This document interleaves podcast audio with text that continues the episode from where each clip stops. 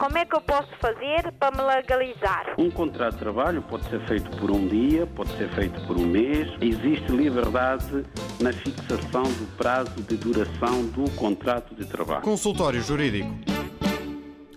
Para todos, muito boa tarde, sejam bem-vindos à edição desta semana do Consultório Jurídico. Como é habitual, trazemos um tema para a conversa e depois também tiramos as dúvidas dos ouvintes, seja através do telefone, seja através da internet, ou seja através eh, do correio eletrónico, seja através também de WhatsApp. Podem fazer desde já as vossas inscrições no programa de hoje através do WhatsApp. O número é o habitual 96 712 5572. 96 712 5572. Podem deixar mensagens gravadas, mensagens em áudio, ou podem também deixar mensagens escritas.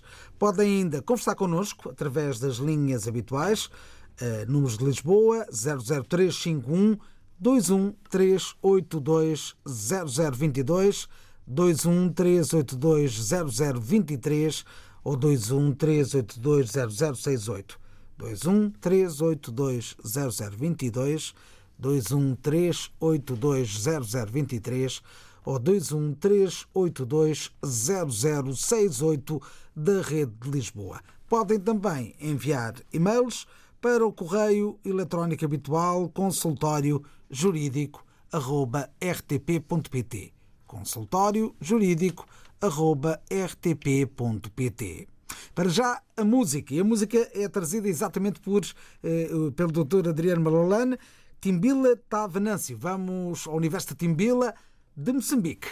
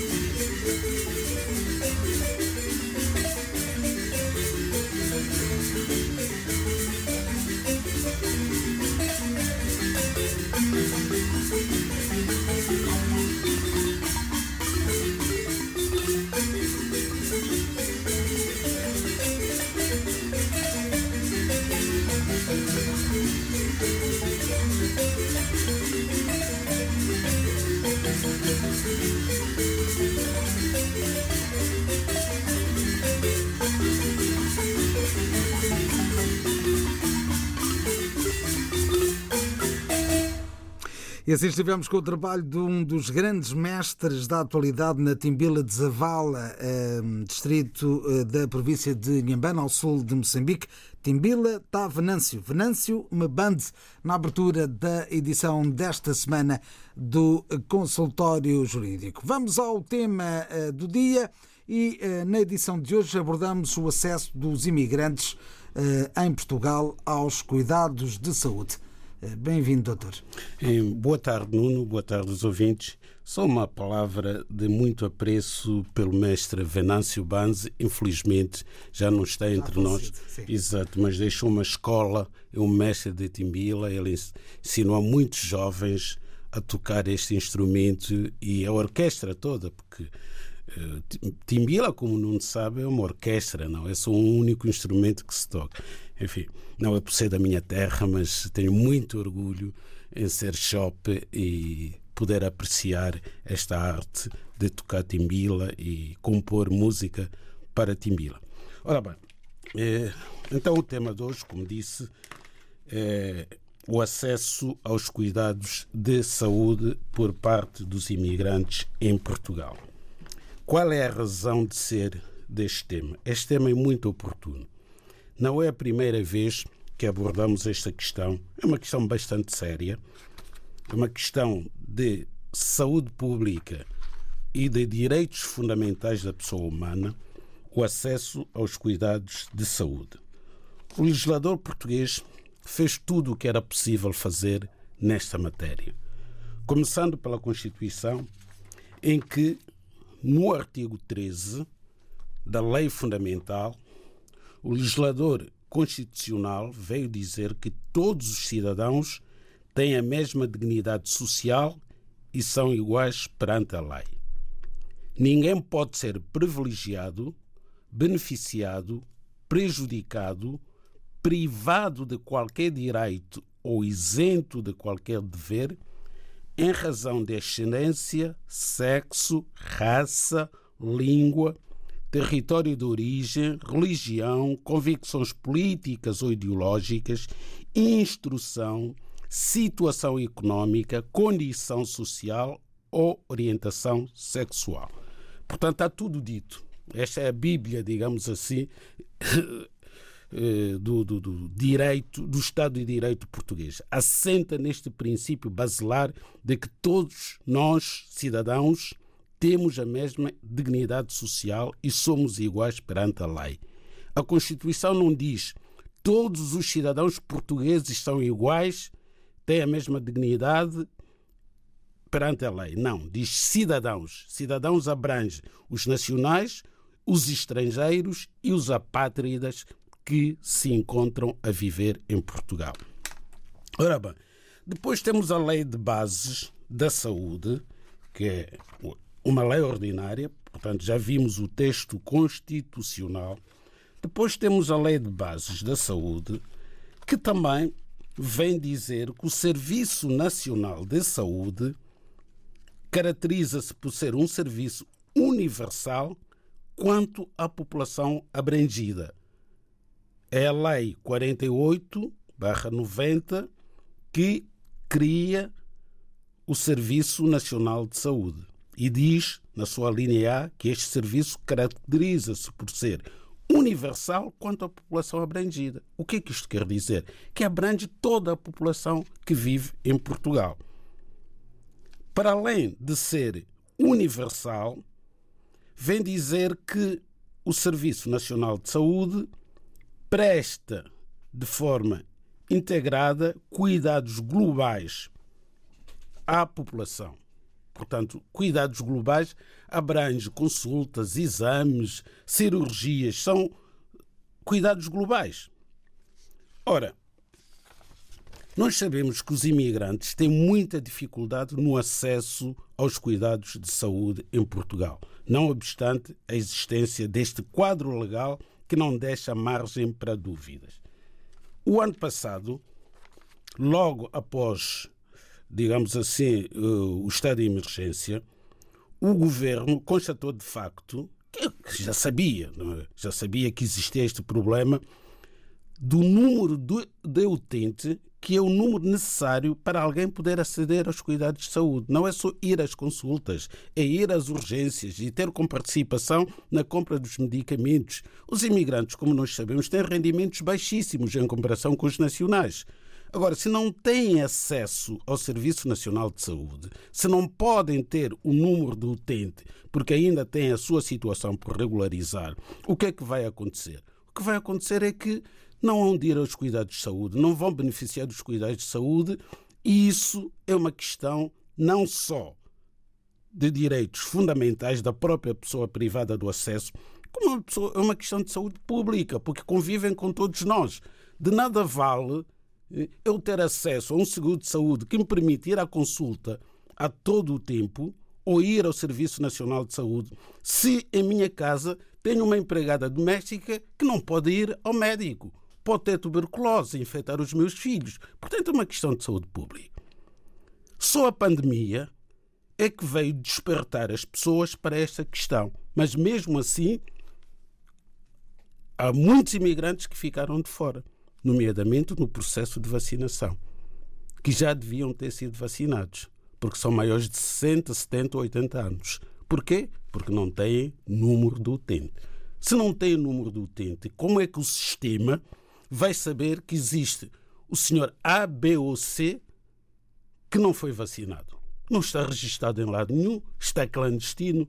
No Estado de Direito não pode haver pessoas clandestinas. Felizmente temos um militar que compreendeu a gravidade desta situação, que é o vice-almirante que coordena o sistema de vacinação em Portugal, e veio dizer que todas as pessoas em Portugal devem ser vacinadas. Vamos ver se a burocracia dos centros de saúde vai deixar de operar e vai permitir que qualquer pessoa que não tenha número do utente possa, a partir de agora, tê-lo, independentemente de ter ou não autorização de residência, ter ou não comprovativo de que agendou no CEF um pedido de autorização de residência.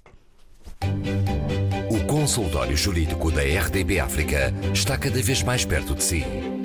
Envie as suas dúvidas ao Dr. Adriano Malalane através do e-mail consultóriojurídico.rtp.pt e ouça as respostas ao sábado ao meio-dia na RDP África. Consultório Jurídico. Estamos aqui para ajudar.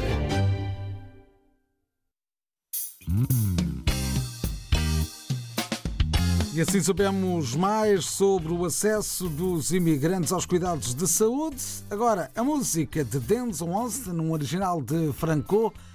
Daqui a instantes, as dúvidas dos ouvintes no consultório jurídico.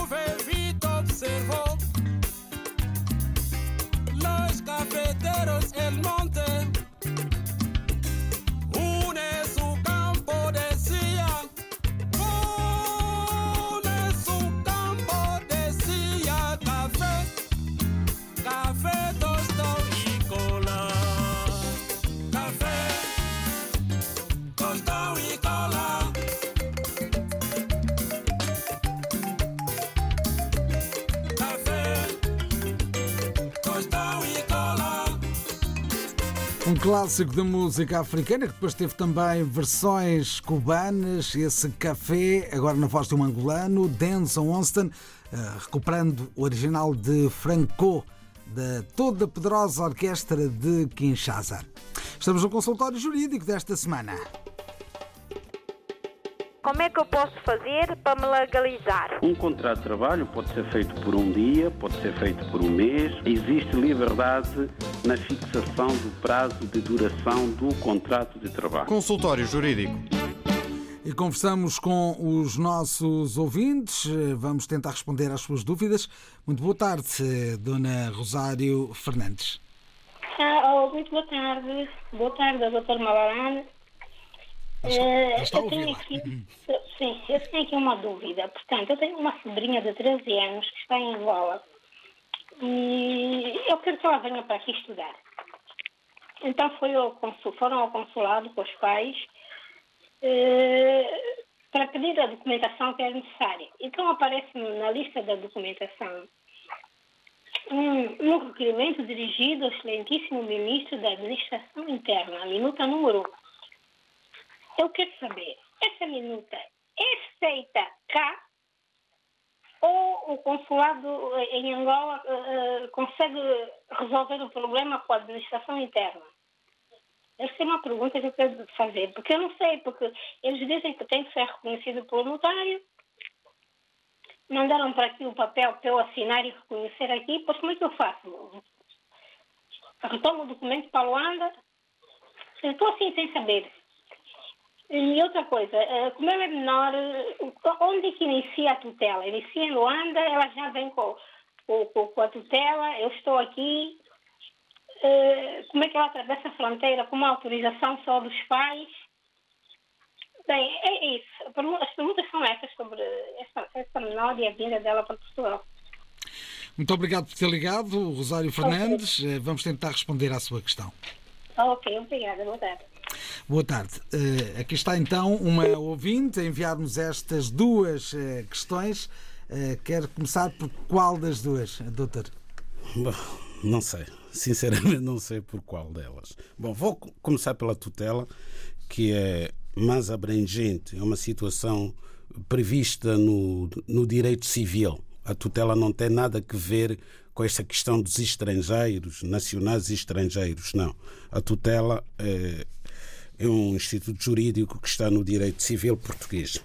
Ora bem, de facto, quando uma criança eh, está eh, longe dos pais, portanto, os pais da criança não se encontram por algum motivo a exercer as respectivas responsabilidades parentais durante o período mínimo de seis meses, quando durante seis meses os pais de qualquer criança menor de 18 anos, portanto, estão impedidos, seja por que motivo for, do exercício das respectivas responsabilidades parentais, a lei civil portuguesa diz que essa criança tem que estar sujeita à tutela. Portanto, a pessoa que é responsável pela criança tem que iniciar, junto do Tribunal de Família e Menores, um processo de tutela mas é necessário que a criança esteja em Portugal. Não pode um responsável que reside em Portugal iniciar um processo de tutela para uma criança que se encontre no estrangeiro. Portanto, a questão da tutela está respondida. A nossa amiga Rosário Fernandes não pode ser tutora da sua sobrinha de 13 anos que vive com os pais em Angola. Bom, mas temos outra questão aqui, que é a questão que mais preocupa, portanto, Rosário, Rosária Fernandes e os pais desta criança. Os pais desta criança decidiram que ela deve vir para Portugal prosseguir a sua formação académica, fazer os seus estudos. Ora, neste caso, o que é que tinha que ser feito? Desde logo, vou deixar aqui a minha opinião pessoal. Penso que vai ser extremamente difícil uma criança de 13 anos conseguir vir para Portugal com esse objetivo de vir estudar, estando os pais em Angola. porque com 13 anos estará provavelmente no sexto ou sétimo ano a criança. Então, a gestão que é feita destes fluxos migratórios de estudantes pelo Ministério da Educação e pelo Ministério da Administração Interna, através do CEF, e pelo Ministério dos Negócios Estrangeiros, através do Consulado, há uma coordenação entre estas três instituições governamentais, é privilegiar a vinda das crianças para Portugal, hum, desde logo para o ensino superior e, eventualmente, para o ensino secundário. Agora, aqui ainda estamos a falar eh, do ensino obrigatório. Sim, sétimo sim. ano, sexto, sétimo ano. Sim, sim. Aqui ainda o, o ensino obrigatório não abrange o, o, o ensino superior. secundário. É, é, o décimo, não, vai até o décimo vai segundo. Vai até o décimo segundo. Sim, mas de qualquer forma a criança ainda não está no ensino secundário. É, uma, é, é um período muito precoce ainda. Exatamente, um período muito precoce.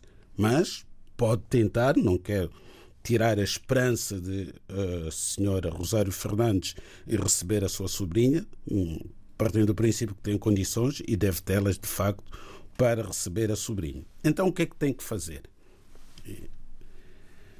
Tem que matricular esta criança numa escola em Portugal. Mas para matricular a criança numa escola em Portugal tem que receber o certificado de habilitações do último ano que fez em Angola e proceder ao processo de equivalência. Então, a escola onde ela for vai dizer em que ano é que esta criança vai ser matriculada para iniciar as aulas em setembro.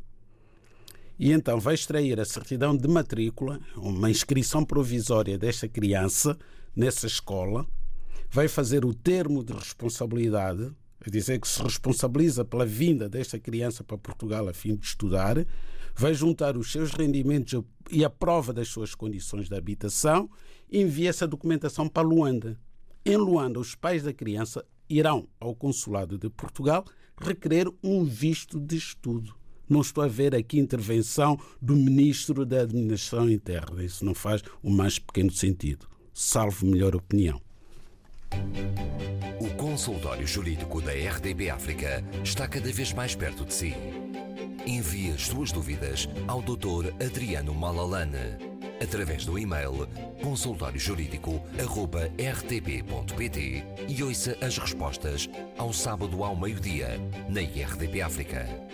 Consultório Jurídico. Estamos aqui para ajudar. Estamos por aqui hum, todos os, os, sábados para ajudar os ouvintes, hum, trazendo então aqui respostas às dúvidas e, essenciais hum, de natureza jurídica que nos são apresentadas pelos ouvintes. Vamos de novo ao telefone. Muito boa tarde, Dauda. Sim, boa tarde. Dauda Dabó, guineense, radicada em Portugal.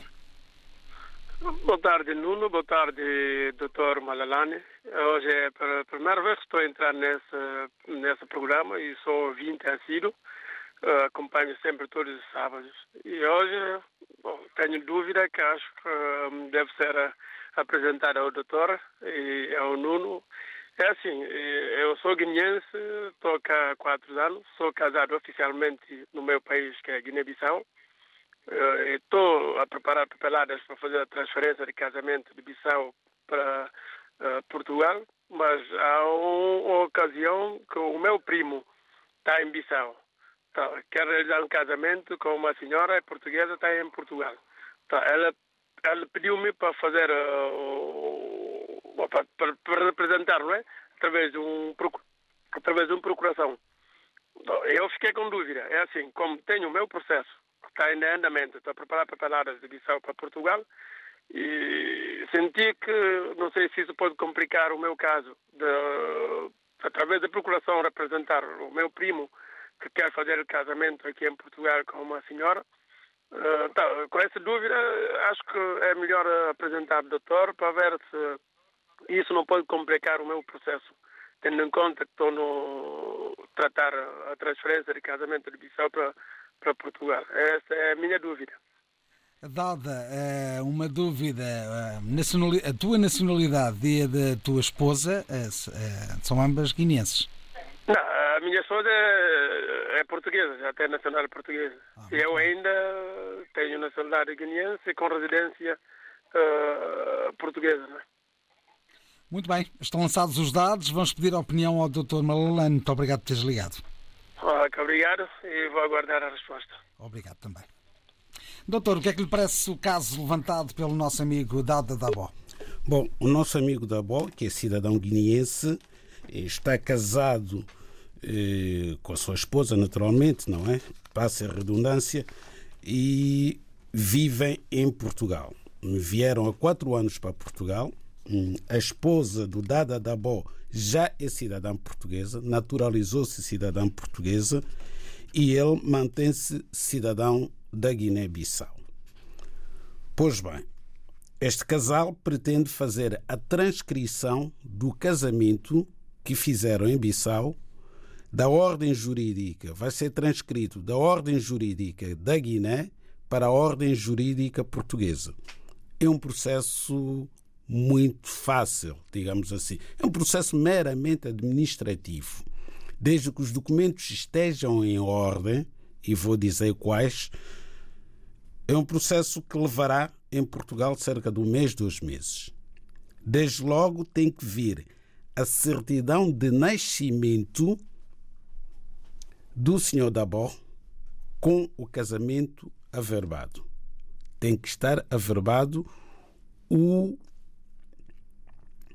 casamento celebrado na ordem jurídica portuguesa, no, no, na certidão do assento de nascimento do cidadão estrangeiro, neste caso é o senhor Dabó. Tem que vir a certidão de casamento, devidamente legalizada também, entre o Dabó e a sua esposa. A certidão de nascimento da esposa já está na ordem jurídica portuguesa, porque foi necessária para o processo de naturalização. Mas pelo sim, pelo não, também deve extrair essa certidão guineense, onde, onde deve constar também o averbamento do casamento.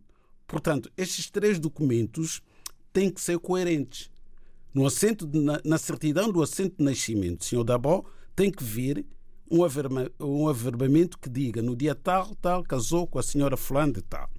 No assento de nascimento da esposa também tem que vir um averbamento nos mesmos termos e depois a certidão de casamento. Com esses três documentos, vão à Conservatória do Registro Civil, nem precisam de se deslocar à Conservatória, a partir de casa. A partir de casa, fazem um requerimento que está na internet, é só extrair o requerimento, juntam a documentação, enviam para qualquer conservatória do registro civil. Isso em relação à primeira questão. E, e a segunda questão, será que o caso da procuração uh, emitida pelo amigo uh, que pode complicar este processo? Uma coisa não tem nada a ver com a outra. Este processo é um processo que diz respeito ao senhor Dabó, o processo de transcrição do casamento e a sua esposa. A eventualidade do senhor Dabó vir a ser procurador num processo de casamento, num processo de casamento do seu primo, não pode afetar o outro processo.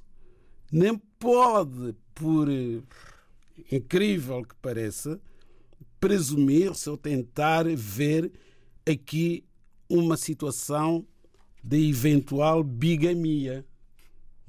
Porque deve ser esse o receio do nosso amigo Dabó, que ao ir à conservatória com uma procuração representar o seu primo num casamento, ainda pode sair casado, não é? Mas não, não, não estão em causa dois casamentos, mas sim representação em dois momentos. Exatamente. Ele é casado, mas como não é ele que vai casar, não há nenhum impedimento. Não há um impedimento, uh, sei lá, de qualquer natureza, neste caso, desde que ele tenha capacidade e tem para representar o primo. Ele é maior, portanto, pode representar o primo. Agora, esta procuração, isso é que é mais importante, esta procuração para o casamento do primo com a noiva que está em Portugal é uma procuração que respeita requisitos muito exigentes. Não pode ser feita por qualquer pessoa. O que eu sugiro ao DABO é que se desloque à Conservatória do Registro Civil, qualquer conservatória, mas de preferência de vir à Conservatória onde o casamento vai ser celebrado, solicitar uma minuta da procuração necessária para representar o seu primo. De outra forma, não vai conseguir fazer o casamento, porque a procuração tem que ter menções obrigatórias muito exigentes. Portanto, se não tiver essa minuta, dificilmente conseguirá que a procuração que vier da Guiné esteja em condições, do ponto de vista jurídico, para o conservador do registro civil celebrar este casamento. Outro requisito que vai ser necessário é o certificado de capacidade matrimonial do primo. Tem que haver esse certificado emitido pelas, eh, eh, pelas autoridades guineenses que diga que o primo não tem impedimento de vínculo e que tem capacidade para casar com a noiva. E tem que vir identificada a noiva nesse certificado de capacidade matrimonial. Portanto, é um processo com alguma exigência. Seguramente muito mais difícil do que uma simples transcrição de um casamento, que nós eh, referimos logo de início. Desde que um cidadão, eh, quando um casal tem um casamento feito no estrangeiro, esse casamento, se não tiver sido feito no consulado de Portugal nesse país, só pode ser transcrito para Portugal se um dos cônjuges for português. Porque se ambos forem estrangeiros, mesmo que residam legalmente em Portugal com autorização de residência, não podem transcrever um casamento realizado no estrangeiro para a ordem jurídica portuguesa. Tem que esperar até que um dos cônjuges ou ambos se naturalizem cidadãos portugueses para poderem transcrever o seu casamento para Portugal. Como é que eu posso fazer para me legalizar? Um contrato de trabalho pode ser feito por um dia, pode ser feito por um mês. Existe liberdade na fixação do prazo de duração do contrato de trabalho. Consultório Jurídico. Vamos agora olhar para os e-mails que temos recebido nos últimos dias e eh, olho as palavras de Jaime Semedo. Antes de mais, gostaria de agradecer ao programa. A minha dúvida prende-se com o seguinte: uma pessoa com nacionalidade portuguesa por naturalização tem direito a dar a nacionalidade a uma neta? É a pergunta que fica. Não, não tem. Simplesmente. Simplesmente não tem. É o que está previsto legislação. Se fosse originário assim, sendo português por naturalização, não pode transmitir a nacionalidade portuguesa a um neto ou uma neta. Simplesmente não. Está esclarecida a questão de Jaime Semedo. Agora as palavras de Dionísio Almeida, português, no ativo como segurança. Uh, diz o seguinte: uh, venho pela, pelo presente e-mail apresentar as minhas dúvidas. Tenho duas filhas menores, uh, das quais tratei todos os documentos exigidos para pedido de nacionalidade. Só que saiu a nacionalidade de uma delas e a outra foi arquivada. Nomeei um advogado para o efeito e depois de algum tempo disse-me que o processo arquivado não se pode reativar. será que existe alguma solução? Existe. Desde logo saber porque é que o processo foi arquivado. Deve ter havido uma causa e foi notificado. As conservatórias nunca arquivam um processo. Primeiro, houve um indeferimento antes do arquivo. O processo foi indiferido. Com uma razão qualquer. Uma razão qualquer, da qual foi notificado para se pronunciar no prazo de 20 dias. Não o fez, a conservatória indeferiu. Tendo sido indeferido, havia um prazo para recorrer do indeferimento, que eram 90 dias. Não o fez, está arquivado o que é que pode fazer? Se essa criança, que infelizmente viu o seu processo indiferido, ainda não tiver completado 18 anos de idade, o senhor Dionísio Almeida tem que entrar com um novo processo. Mas é importante saber porque é que o primeiro foi indiferido. Porque se voltar a cometer o mesmo erro, voltará a ser indiferido. Entretanto, a criança completa 18 anos e perde o direito à nacionalidade portuguesa nos termos do artigo 2 depois de completar 18 anos, só poderá vir a naturalizar-se por si própria, adquirir um direito próprio. Já não pode naturalizar-se pelo facto de ser filha de um cidadão português. Está dado o esclarecimento a Dionísio Almeida, que nos enviou um e-mail. Eh, também por correio eletrónico. Eh, temos a questão enviada por Sabonis Yara, eh, que diz o seguinte: Tenho uma filha e mulher na Guiné-Bissau e gostaria de saber como fazer para poderem vir para Portugal. Tenho contrato de trabalho e habitação. Pergunto quais os procedimentos que tenho que fazer. É a pergunta de António Alves. Sabones Yara. o e-mail é Sabones Yara, mas quem assina é António Alves. Ah. Bom, desde logo o senhor António Alves tem que estar a residir legalmente em Portugal com autorização de residência. Se é cidadão estrangeiro, se é cidadão da Guiné-Bissau, tem que ter necessariamente autorização de residência válida. Tendo autorização de residência válida, tem que entrar pelo processo de reagrupamento familiar em que tem que solicitar que venha da Guiné eh, fotocópia do passaporte das duas pessoas da sua família, a mulher e a filha, e a certidão de nascimento da criança para provar que ele é o pai da criança. Se for casado com a mãe desta criança, a respectiva certidão de casamento, mas se não for casado também, a senhora continua a ter direito ao reagrupamento familiar e agendar no CEF a entrega desses documentos, acompanhados dos documentos pessoais do Sr. António, que serão, neste caso, a autorização de residência, o contrato de trabalho, os rendimentos, as condições de habitação e aguardar que o CEF eh, defira aquele processo.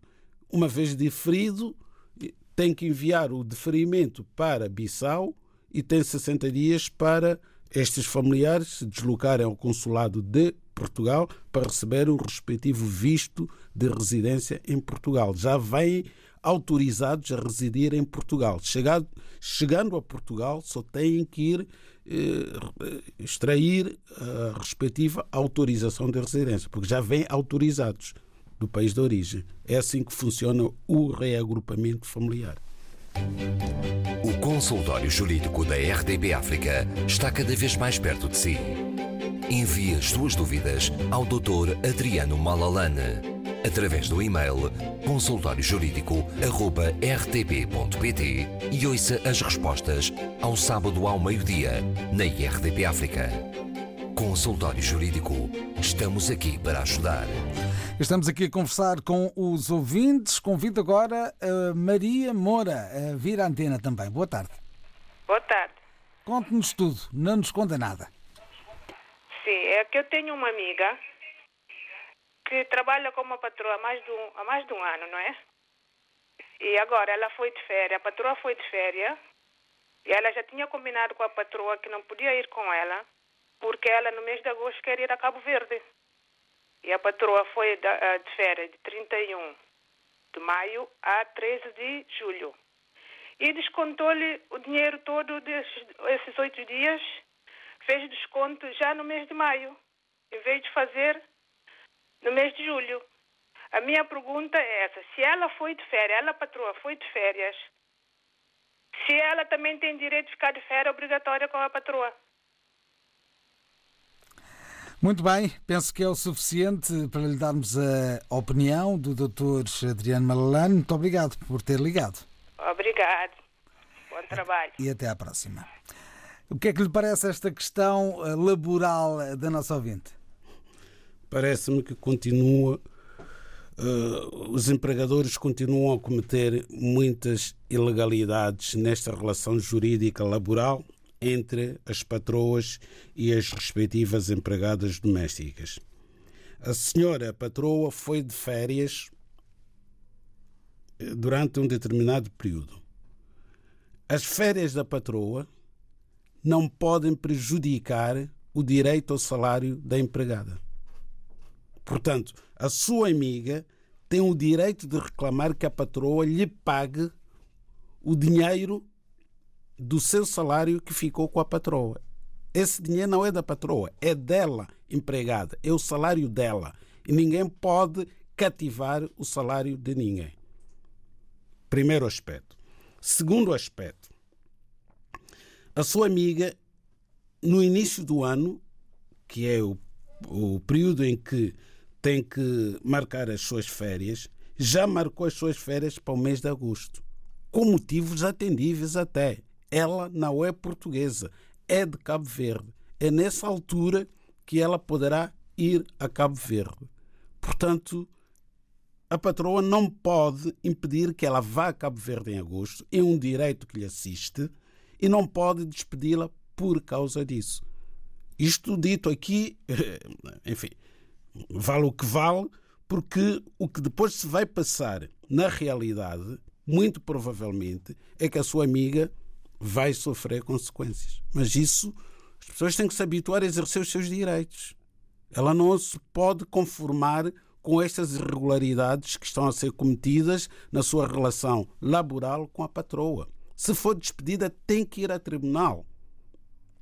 Não pode conformar-se com isto. Também a propósito de férias, uh, e depois de, desta uh, resposta à nossa ouvinte por telefone, uh, temos um ouvinte que nos coloca uma questão via WhatsApp e que é a seguinte: chamo-me Mamadou Câmara, vivo em Lisboa, sou, estou a trabalhar numa empresa de segurança privada e não há mais de um ano há mais de um ano que estou a trabalhar nesta, nesta empresa, não tive férias, nem subsídio de férias. E agora pergunto: quanto tempo uh, uh, efetivamente eu tenho que trabalhar na empresa uh, para ter direito exatamente às férias e ao subsídio? Pois, já, tem, já trabalhou tempo demais. É um já, ano. Não é? um ano. Não é, não é admissível. Isto é uma contraordenação grave nos termos do Código do Trabalho. Esta empresa se isto for participado em Inspeção Geral de Trabalho, vai ser alvo de um processo contra-ordenacional. Porque o senhor já devia ter gozado de férias e já devia ter recebido o respectivo subsídio. Portanto, só tem que se dirigir à autoridade para as condições de trabalho.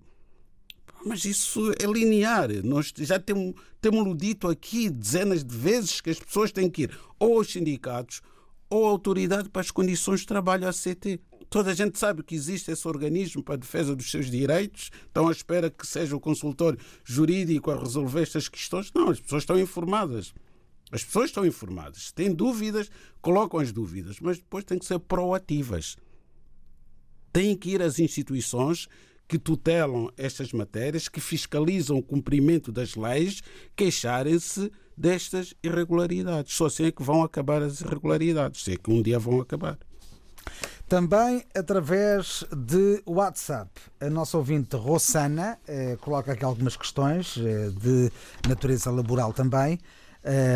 Diz esta nossa ouvinte que eh, tem tido vários problemas no trabalho, eh, trabalhava no mesmo local eh, há quase quatro anos e de repente foi avisada de que a iriam transferir de posto de trabalho. Estava de baixa e no primeiro dia de trabalho disseram-me que me iam transferir gostaria de saber três coisas. A primeira, já me enviaram duas cartas de transferência. A primeira não continha as informações legais, então enviaram uma segunda, onde me colocaram de férias sem qualquer acordo. Segundo, o empregado eh, pode, ser, eh, pode ter o seu local de trabalho alterado, mesmo tendo crianças menores e com o cônjuge que trabalha por turnos? É a segunda questão. E a terceira, a tal segunda carta voltou a não conter toda a informação legal que deve ter, respondi-lhes à mesma por carta registada com aviso de recepção e agora pergunto: pode enviar novamente uma carta de transferência? Uh, afinal, quantas cartas me podem enviar até terem todas as informações legais para a tal transferência? Uh, e a outra, é legal o, uh, o empregado receber por cheque ao dia 4 Fui informada que, por lei, temos de receber até o dia 30, 31 de cada mês. Muito obrigada. Desde já são as perguntas, muitas perguntas de Rossana. Muitas perguntas, sem, dúvida. E a transferência de um trabalhador de um local de trabalho, local onde exerce a sua atividade profissional, para um outro local está previsto na lei. O ius variandi. Isso é uma figura jurídica já, já consagrada em muitas legislações laborais pelo mundo fora. Isso é possível mas há restrições. Não é um, direi não é um direito absoluto do empregador. Neste caso, em que a senhora tem crianças menores e o seu cônjuge trabalha por turnos, é óbvio que esta senhora não pode ser transferida do seu local de trabalho.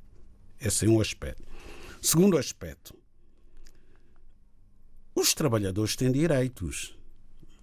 Os trabalhadores têm direitos neste país. A entidade patronal não pode brincar ao ius variante, fragilizando e precarizando a relação laboral desta senhora. Qual é o estado anímico de uma trabalhadora que já recebeu três cartas, que são três tentativas? Qual delas eh, menos legal, uma vez que não reúne os requisitos previstos na lei? Ainda bem que a senhora compreendeu que os ofícios que lhe foram enviados não cumpriam os requisitos necessários para a procedência do ius variante. Portanto, tem que também ter capacidade de pôr termo a estas situações. E o que é que pode fazer? Pode queixar-se à ACT.